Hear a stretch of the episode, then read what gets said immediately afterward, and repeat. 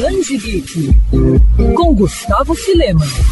Ler quadrinhos de forma virtual e legal já é uma realidade. Nos Estados Unidos e em muitos países da Europa, o que não faltam são opções de plataformas online que oferecem esse tipo de serviço. E cada vez mais esse segmento vem ganhando espaço no mercado de HQs. Tanto que Marvel, DC e Dark Horse, por exemplo, já possuem os próprios portais voltados para esse meio. No entanto, se for para apontar o mais famoso, é o nome Comixology que vem à mente. Uma das maiores lojas de quadrinhos online, a plataforma é integrada à Amazon e possui um grande leque de de opções. No catálogo estão disponíveis histórias tanto de grandes marcas como DC e Marvel, quanto mangás e lançamentos de editoras pouco conhecidas.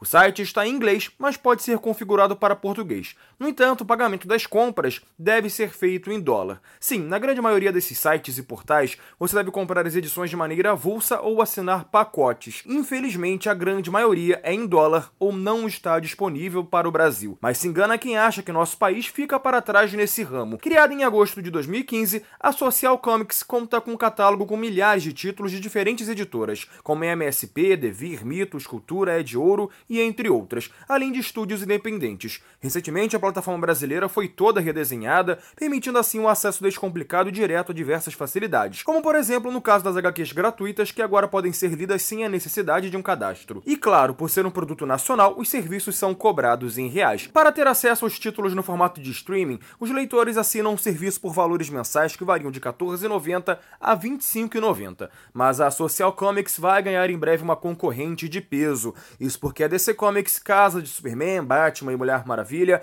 anunciou que vai expandir não apenas para o Brasil, como para o resto do mundo sua plataforma de leitura online, a DC Universe Infinite. O serviço Sucesso lá fora já conta com mais de 25 mil títulos que englobam todos os selos e épocas da editora das lendas. Os valores que também devem ser cobrados em reais ainda não foram informados, mas já se sabe que o portal passa a funcionar aqui no Brasil a partir do nosso inverno. Quer ouvir essa coluna novamente? É só procurar nas plataformas de streaming de áudio. Conheça mais dos podcasts da Mandirinhos FM Rio.